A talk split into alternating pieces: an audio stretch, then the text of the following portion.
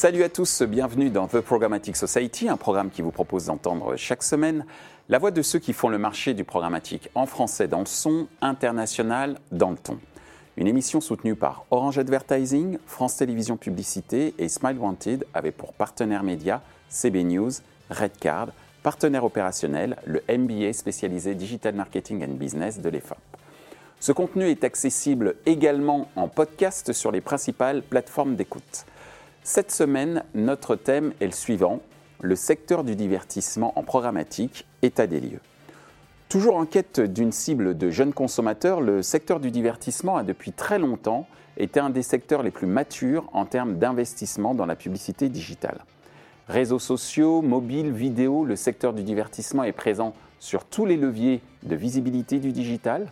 Existe-t-il des caractéristiques propres au secteur divertissement dans le domaine du programmatique et de la data.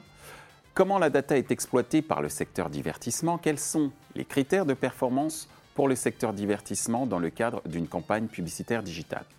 Pour en discuter, Clarisse Maderne de SeedTag, Merav Grieger de Bird Bird, Adrien Chabal de Webedia, Stéphane Bourse d'Orange Advertising. Bonjour à tous, bienvenue sur euh, The Programmatic Society. Aujourd'hui, on va parler d'un secteur euh, qui est certainement l'un des secteurs les plus matures dans le domaine de la publicité euh, digitale, à savoir le secteur du divertissement. Et pour commencer, une première question. Existe-t-il des caractéristiques propres au secteur du divertissement dans le domaine du programmatique et de la data? On commence avec toi, Clarisse. Euh, déjà, merci de me recevoir. Euh, donc, dans le, secteur du divertissement, déjà, on est sur un secteur qui est en pleine croissance. Hein. C'est un secteur qui se porte bien, qui est extrêmement concurrentiel aussi et qui va nécessiter pour euh, les annonceurs du divertissement, je pense notamment au gaming euh, et aussi aux plateformes de, de, de, télé à la demande, de vidéo à la demande, une grande connaissance de ses clients pour non seulement pouvoir les adresser correctement, mais aussi anticiper leurs demandes. Hein. C'est ce qu'on va voir euh, notamment avec les plateformes de télé à la demande. Donc, c'est réellement connaître parfaitement les clients et c'est en ça qu'on va s'en servir après, nous, chez CITAG notamment, dans nos activations médias. Merci euh, Clarisse. Alors euh, Adrien, euh, tu représentes Webedia, un acteur important, un groupe important dans le domaine du divertissement. Quelles sont d'après toi les, les, caractéristiques propres à ce secteur dans le domaine du programmatique et de la data? Bonjour à tous, merci de me recevoir Michel. Plaisir. Le secteur du divertissement, c'est un secteur qui est assez particulier quand même parce que c'est des cycles de vie qui peuvent être très courts sur le cinéma, sur le jeu vidéo.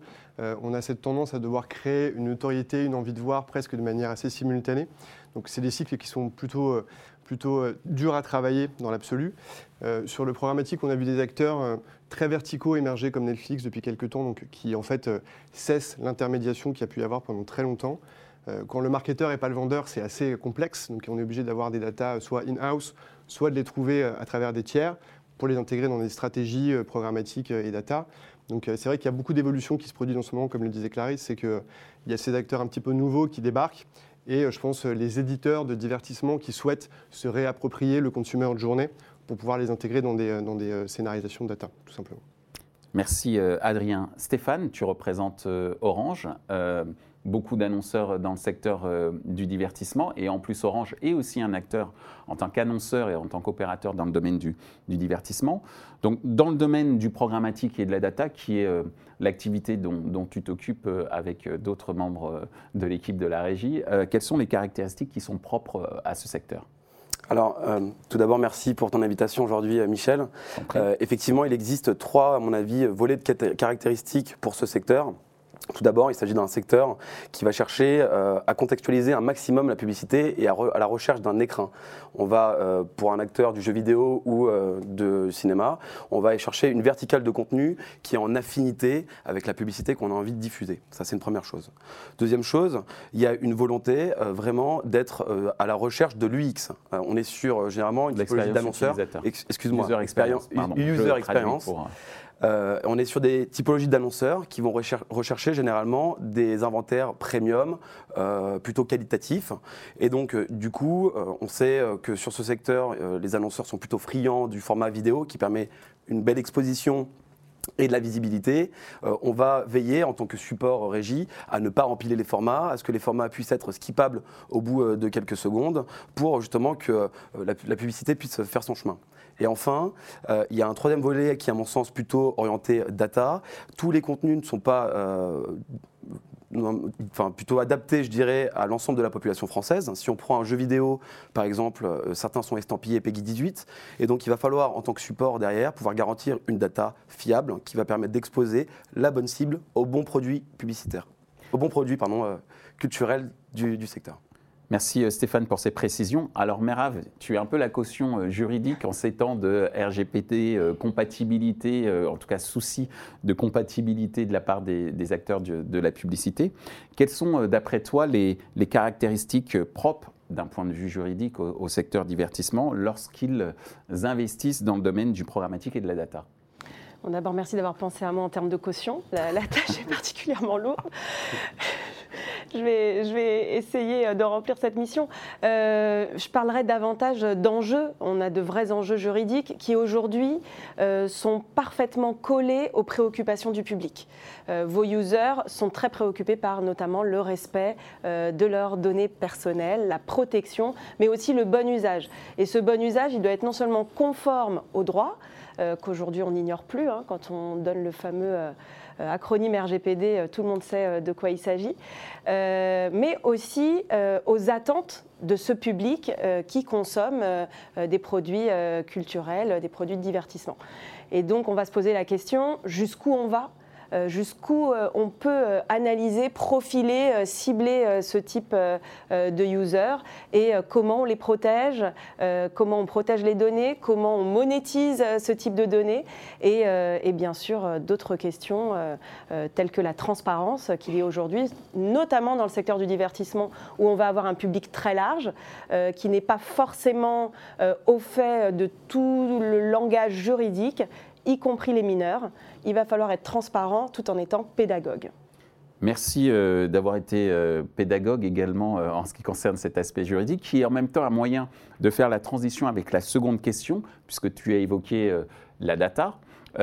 question très importante, comment aujourd'hui la data est exploitée par le secteur divertissement Clarisse, chez CITAC par exemple?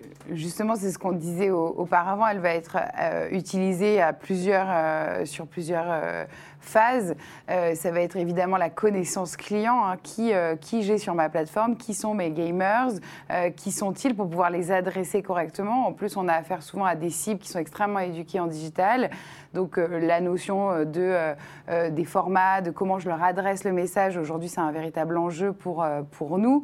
Hein, on sait que, notamment chez les gamers, les adblockers sont extrêmement importants.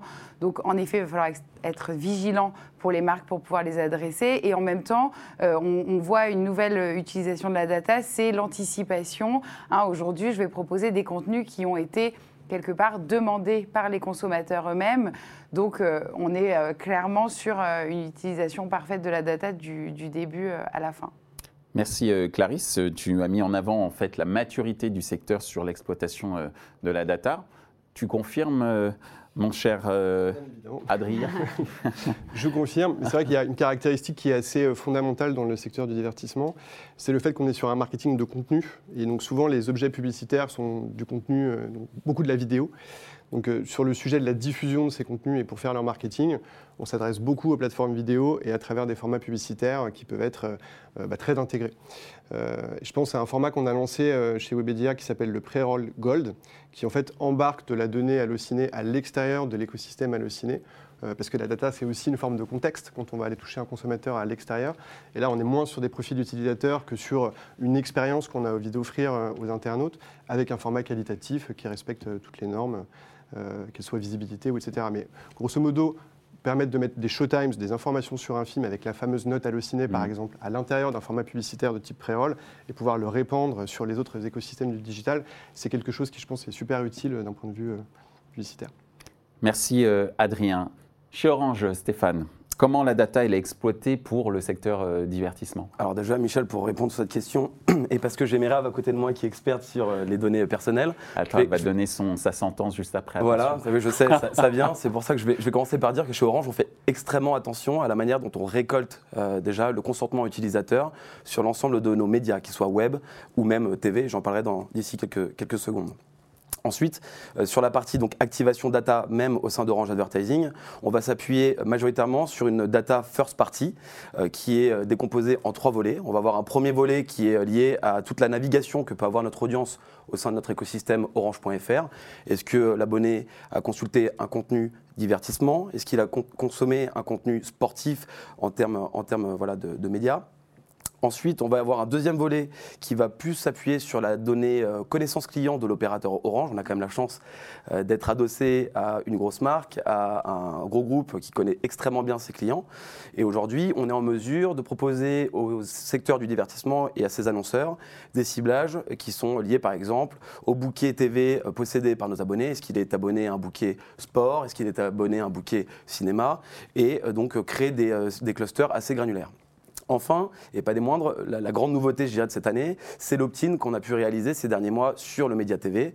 Euh, Béatrice euh, était venue sur ce plateau, euh, Béatrice, Hôpitalier, directrice marketing d'Orange Advertising, était venue sur ce plateau pour exprimer un peu le, virage sur la data réalisée par Orange Advertising cette année. On s'est attaché durant les derniers mois à optiner nos abonnés sur le Média TV ce qui nous permet aujourd'hui de créer des clusters également dus à l'usage de ce média.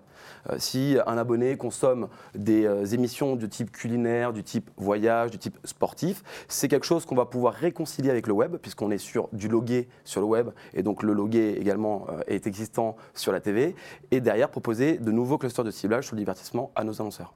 Ce que j'observe, avant que tu répondes, Merav, c'est que sur les trois interventions que vous avez faites, la first party data est vraiment le cœur de l'alimentation, j'allais dire même de la crédibilité des différentes offres euh, publicitaires.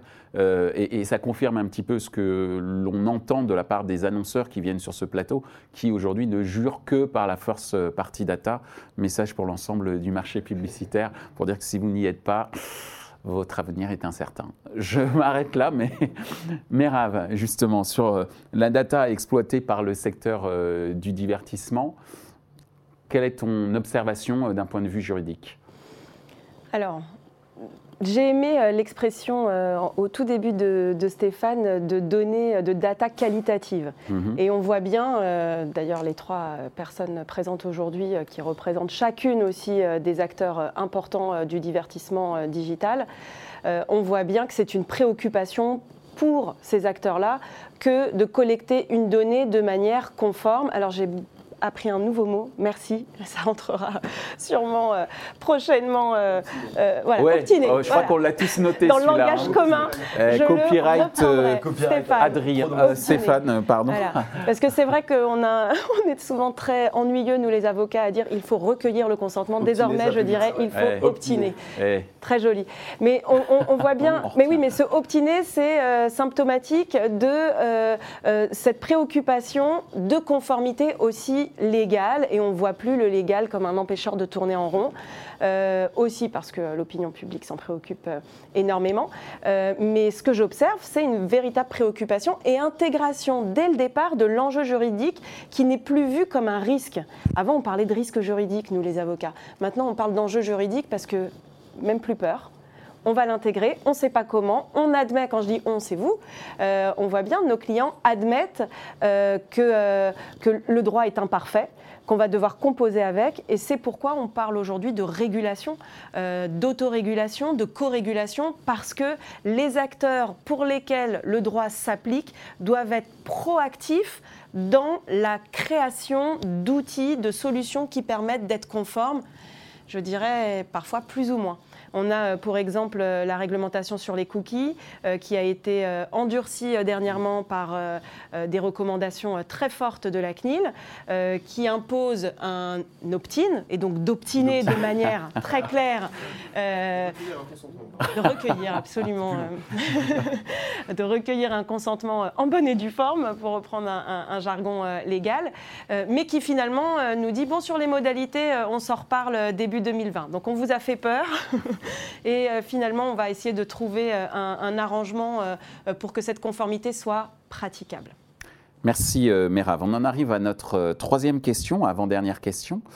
quels sont les critères de performance pour le secteur du divertissement dans le cadre d'une campagne publicitaire digitale? Clarisse on va avoir euh, clairement des KPI assez standards, euh, comme euh, le reste du marché, hein, du branding à la performance, vous les connaissez très bien. Pour autant, on va imbriquer aussi une notion de bruit médiatique et de bruit sur les réseaux sociaux qui va être extrêmement importante, puisqu'il y a déjà la notion du pouvoir de recommandation. Évidemment, ça va être extrêmement important pour ce secteur-là d'être recommandé sur les réseaux sociaux, mais aussi par les journalistes. Nous, chez CITAG, on va travailler beaucoup le bruit médiatique. Hein je vais aller repérer tous les articles qui vont traiter des sujets qui vont intéresser euh, euh, ma marque et pour pouvoir m'associer à ce contenu-là. Donc, euh, on va aller un peu plus loin. C'est KPI standard et vraiment bruit média et social. Merci Clarisse. J'étais en train de prendre note de ce que tu me disais, puisqu'effectivement, cette notion de bruit médiatique, on l'entend d'un point de vue éditorial, mais pas beaucoup d'un point de vue euh, publicitaire. C'est pour ça que je me suis empressé de le noter dans mon, dans mon pense-bête. Euh, Adrien, chez Webedia, c'est quoi les critères de performance euh, pour, pour, pour vous? J'allais dire à la fois d'un point de vue annonceur, tant d'un point de vue également fournisseur de solutions mmh. marketing pour les marques. Bah, comme je disais tout à l'heure, c'est un secteur, le divertissement, qui a longtemps été intermédiaire, qui l'est toujours par pas mal d'aspects. Donc, et qui en plus un, euh, utilise beaucoup la vidéo dans son mix marketing et dans ses formats. Donc forcément, on est moins sur des logiques e-commerce avec euh, la transformation, la conversion euh, qui sont inhérentes aux scénarisations. Là, on est plus sur des KPI de branding pur, même si mm. on tend vers une forme de transformation, parce qu'il y a de plus en plus d'acteurs qui partagent la data ou aujourd'hui à travers le digital ou global. D'ailleurs, on parle de plus en plus de brainformance. Oui, tout à fait. Euh, donc, un bon mot encore. Hein, Il n'est pas de moi celui-là. mais c'est vrai, mais c'est assez logique, c'est que il faut vraiment que le, le, producteur, le marketeur arrive à avoir une notion sur la transformation réelle, parce que sinon il fait du marketing un peu dans le vide. Donc on est de plus en plus sur des KPI qui sont en approche, soit parce que la transformation commence à être intégrée de plus en plus, soit parce qu'à travers des données comportementales ou d'usage, on arrive à s'en approcher via des proxys qui sont super efficaces.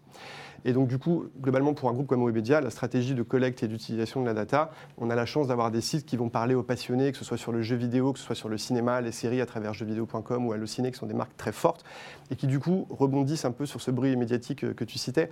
J'ai appris un mot encore mhm. euh, également. Mais on ne fait qu'apprendre des choses hein, sur The Programmatic Society, en tout cas c'est le but. C'est qu'on est suivi par l'Académie française. Ah, c'est vrai Ça, dis rien. Oh là là, c'est un scoop. Et obtiné dans les petits Bientôt dans le petit Robert. Euh, mais effectivement, nous, on s'adresse aux communautés de passionnés. Donc, euh, mhm. par définition, l'engagement va être très fort sur ce, sur ce territoire-là et on va pouvoir enregistrer des signaux faibles avant-coureurs sur la sortie d'un film, la sortie d'un jeu vidéo, la sortie d'un spectacle vivant. Parce qu'il y a aussi une caractéristique fondamentale de ce secteur, c'est que beaucoup, le marketing se fait beaucoup en amont, en fait. Quand vous sortez un film, la majeure partie du marketing va se faire avant la sortie du film, parfois bien avant. Mhm. Euh, quand vous êtes un Disney, qui est une structure super intégrée, qui produit des licences, des expériences, des produits dérivés, ça se fait très longtemps en amont, tout ça. Donc avant de savoir comment le public va percevoir euh, le produit culturel, ça va être euh, beaucoup d'efforts marketing qui vont être déployés avec pas forcément euh, de visibilité sur, le, sur la, transformation réelle et sur la perception qu'on aura le public. Donc voilà. Et pour terminer, chez Webedia, on a évidemment la plateforme programmatique TradeLab hein, qui, est intégrée au groupe et qui nous permet d'aller exploiter ces données en étant vraiment RGPD compliant bien sûr, parce qu'on a toutes les plateformes de consentement et toute la traçabilité de la donnée des informations qui fait que c'est des données qui sont qualitatives d'une part, mais qui sont euh, utilisées d'un point de vue euh, euh, légal de manière intelligente et, conforme à la, réglementation. Merci Adrien.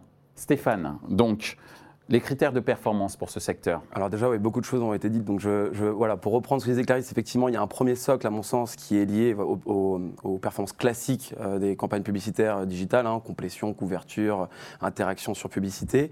On va retrouver aussi, euh, sur ce secteur, à mon avis, des, euh, caractéristiques de performance un peu plus spécifiques, du type nécessité d'avoir des insights, encore un anglicisme, vous allez me dire. Avoir une vision.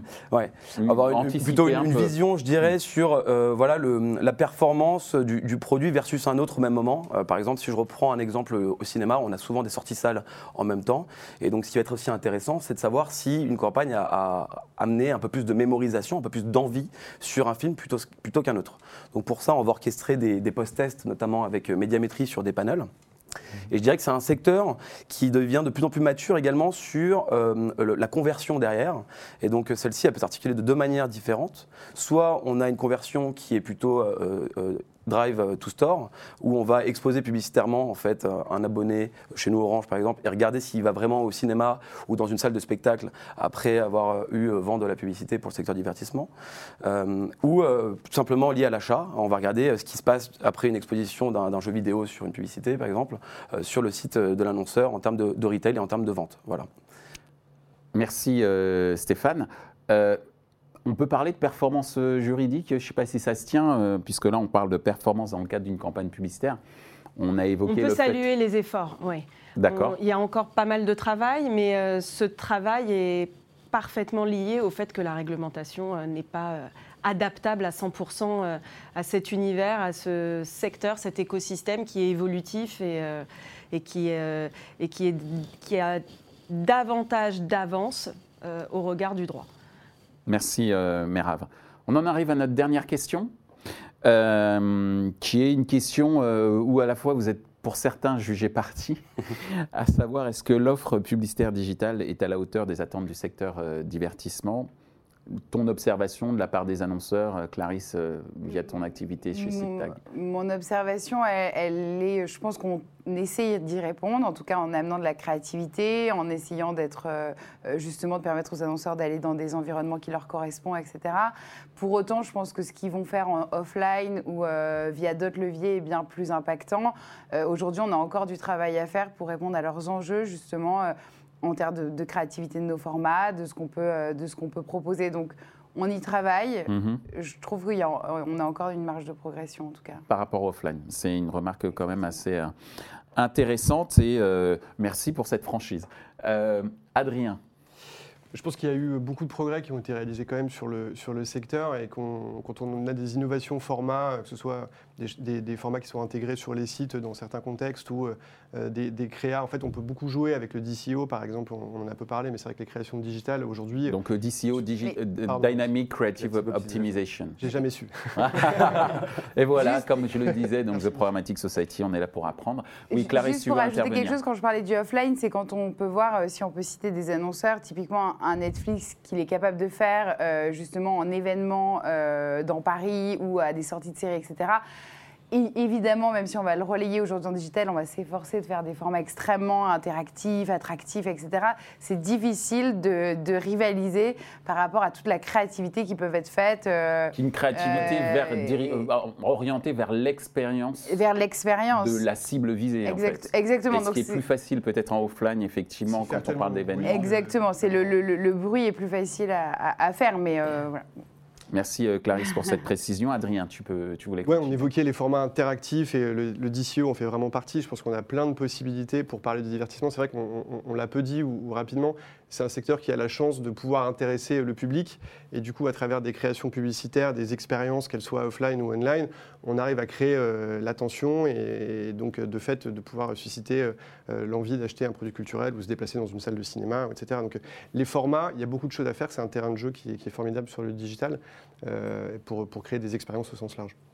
Merci Adrien. Stéphane alors, pour te répondre sur la première partie de la question, qui est euh, vraiment de savoir si euh, l'offre est assez large euh, et si on peut, on, peut, mieux faire, je dirais que tout d'abord, d'un prisme marché, il y a encore trop d'acteurs, à mon sens, qui peuvent euh, euh, s'améliorer sur l'UX proposé aux annonceurs. Donc l'expérience utilisateur. que tu as déjà prédéfini, effectivement. Oui, mais je répète. L'expérience user, exactement. Nous sommes en phase d'apprentissage. Tout, à fait. Et donc, euh, du coup, sur cette expérience utilisateur, on voit, et là je vais peut-être pas me faire trop d'amis justement en exprimant ce point, mais on voit par exemple sur les acteurs de la catch-up TV qu'il y a encore trop de formats qui sont empilés et pour le secteur divertissement qui corrompent un peu justement cette expérience de, de l'audience. Donc je pense qu'on peut s'améliorer sur ce point-là. Et je dirais que ce qui est intéressant, c'est de voir qu'il y a des initiatives euh, sur le marché qui, permettent justement d'améliorer ces, ces, points noirs, comme le, digital, euh, mm. le, label Digital euh, Trust. Juste un rappel, le Catch-up TV, c'est l'équivalent du replay pour les auditeurs qui n'auraient pas capté le, point. Tout à fait. Donc ça, c'est pour le, prisme marché. Après, je dirais qu'on est effectivement sur une typologie d'annonceurs qui est très créative, comme le disait Clarisse. Et si on reprend également ton exemple de Netflix, qui est plutôt très bon, on s'aperçoit s'aperçoit qu'ils ont besoin d'avoir des informations sur euh, les créas qui fonctionnent le mieux sur leur publicité. Prenez par exemple euh, votre compte Netflix, lorsque vous arrivez sur la plateforme, vous avez différentes images qui tournent sans cesse sur les séries qu'on vous propose. Bah, c'est exactement la même chose sur la publicité digitale. Ils arrivent souvent avec euh, beaucoup de créas à faire tourner sur les publicités et c'est à nous de les aider justement à trouver ce qui fonctionne le mieux. D'un prisme maintenant orange, je dirais que le terrain de jeu est assez large. On est quand même sur 25 millions euh, d'abonnés. On a des touchpoints qui sont à la fois TV, web et puis également euh, expérientiels en boutique. Plus de 500 boutiques euh, aujourd'hui composent donc notre parc. Et on peut proposer justement des activations de ce type. Nous, notre enjeu, ça va être plus davantage d'essayer de l'élargir, ce terrain de jeu, en se reposant sur des socles technologiques qui arrivent type la 5G et qui vont permettre sur le secteur du divertissement de proposer des choses un peu plus disruptives, notamment sur la réalité virtuelle ou la réalité augmentée. Donc, et on y réfléchit. être proche peut-être d'une expérience dont on parlait tout à l'heure. Tout à fait. Existant dans l'offline. Tout à fait. Et, justement, je pense que le, programmatique a vraiment sa place, parce qu'on on a vraiment déjà des modèles euh, dans les pays anglo-saxons. On voit qu'il y a une automatisation de l'achat au sein d'univers euh, type euh, virtuelle réalité. voilà.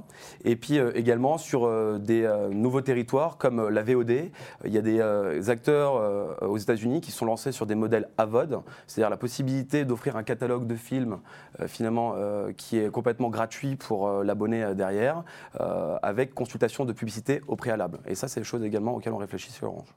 Merci euh, Stéphane. Une observation, euh, justement, et tu termineras euh, ce, débat sur la hauteur. Est-ce que l'offre publicitaire est à la hauteur des attentes du secteur bah, Peut-être constater que tous ces efforts créatifs servent parfois également la conformité. On peut noter que Ubisoft, comme France Télévisions, ont su euh, euh, mettre leur créativité au service de la transparence à l'égard des users.